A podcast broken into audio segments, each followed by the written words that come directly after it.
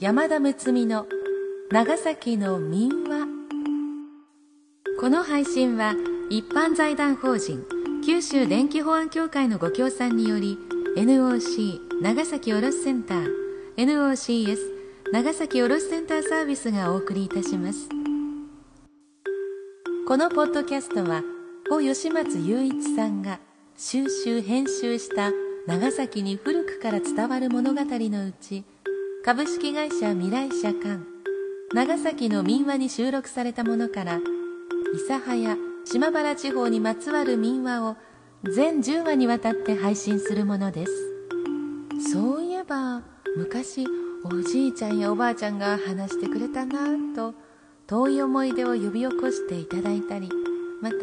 そういえばお父さんかお母さんから聞いたことがあるなぁと子供たちの未来の思い出となるようにそんな思いで企画いたしております。幼稚園や保育園でお子様たちへの読み語りに一人の時間の楽しみの一つにそんな風に聞いていただければと思っています。第8回は天に昇った源五郎の巻をお送りします。ご案内は歌の種でありたい歌種の山田睦美です。このシリーズ本編の読み手は社会福祉法人大空翼保育園のケア村弘子園長先生にお願いいたしました。園長先生お願いします。ではしばらくの間お付き合いください。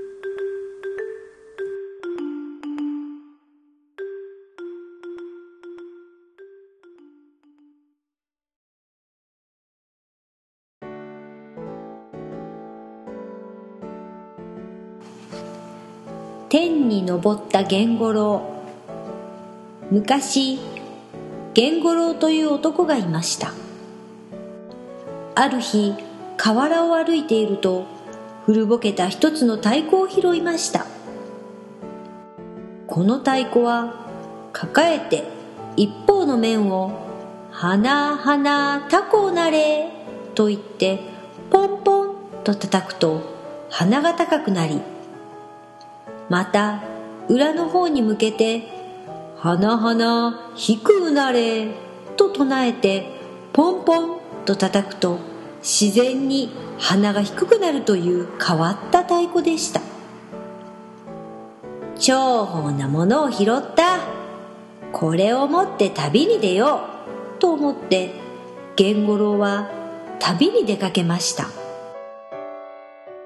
ある村に着くと一人娘をそれこそ目に入れても痛くないほど可愛がっているという長者丼の家の前を通りました。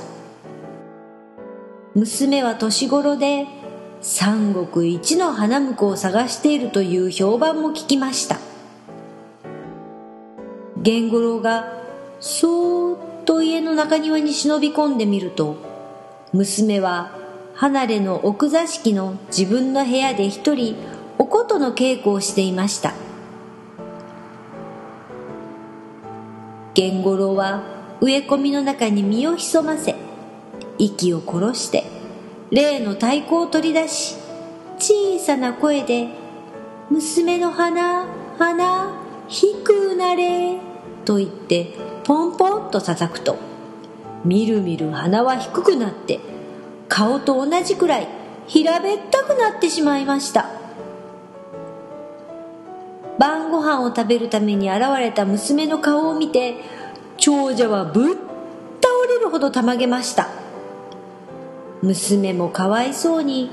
それから寝込んでしまいました。医者よ薬よと皆が百方手を尽くしましたがどうしても鼻は元のようにならず弱り果てました。そこで源五郎が山伏の格好をして「鼻の治療鼻の治療」と触れて屋敷の前を通りました。奇妙なものが通る。ものは試しだ。呼んでみよう。ということになり源五郎は呼び止められて上に上がりました。娘の寝ている奥座敷に案内されると源五郎は枕元に座り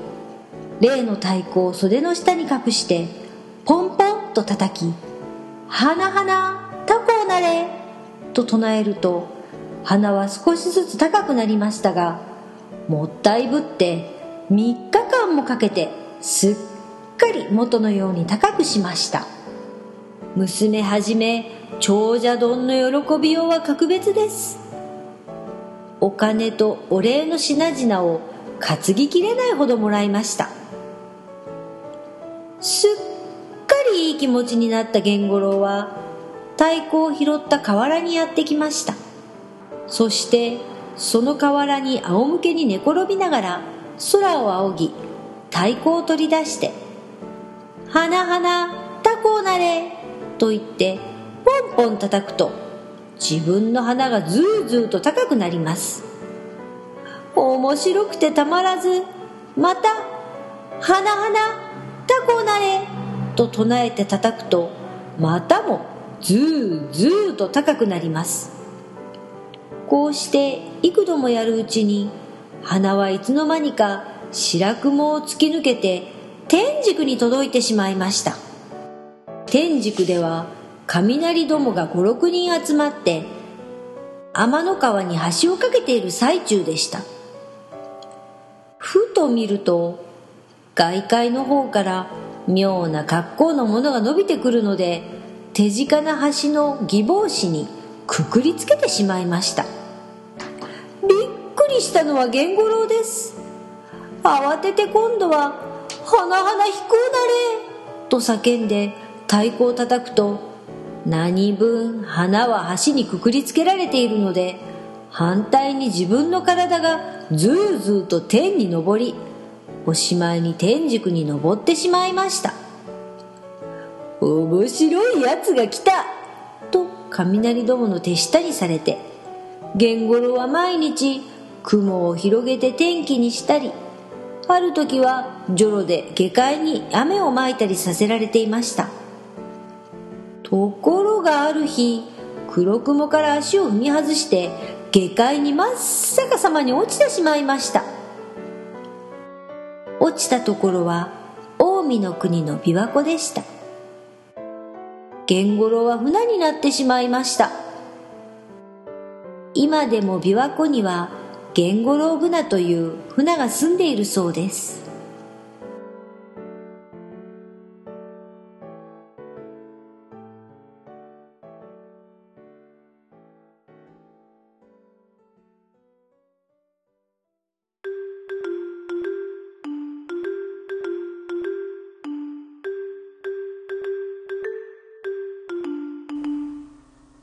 今回の配信は一般財団法人九州電気保安協会さんのご協賛でお送りしました。同協会では九州電力の委託を受けて一般家庭などの電気安全調査や高圧電気設備の保安管理業務のサービスをご提供されています。電気使用や省エネに関するご相談や詳細につきましては同協会のホームページ http コロンスラッシュスラッシュ www.kyushu-qdh.jp スラッシュをご覧ください。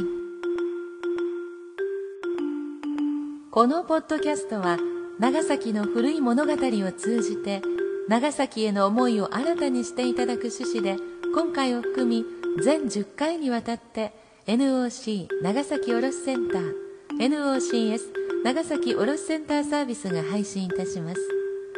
なおこのポッドキャストについてのご意見ご感想は NOCS 長崎卸センターサービスまで電子メールなどでお願いいたします。次回は稲妻大蔵の物語。子供が欲しくて仕方がなかった夫婦は祈りに祈って子供を授かります。その子は天狗のような強さを持っていました。その子の名は稲妻大蔵。大蔵は相撲がとっても強くなります。この大蔵の活躍一生を物語で語っていきます。とっても興味深いお話です。どうぞご期待ください。なお朗読本文には現在から見れば差別的または差別的と見られかねない表現を含むこともありますが著作者には差別を助長しようという意図がないのは明らかであり出版された当時の状況。また古くからの伝承民話であることまた著作者が個人であることを考え必要により原意を損なわない範囲で一部省略しできる限り原作のままを原則として朗読しております。ご理解ご了承いただきますようお願い申し上げます。源五郎のお話これ面白かったですね。高くなった花が結びつけられて低くなれって願うと自分の体が浮いてしまってっていうのはこれは発想が面白いですよね。行ってみたいな雲の上落ちてないでしょうかねこういうもの。面白かったな。もしあなたのもとにこの太鼓が届いたとしたらどう使いますか？楽しい使い道を考えてどうぞワクワクとした時間をお過ごしください。私は雲の上行っちゃいます。ではまた次回までさようなら。うたた寝の山田睦美でした。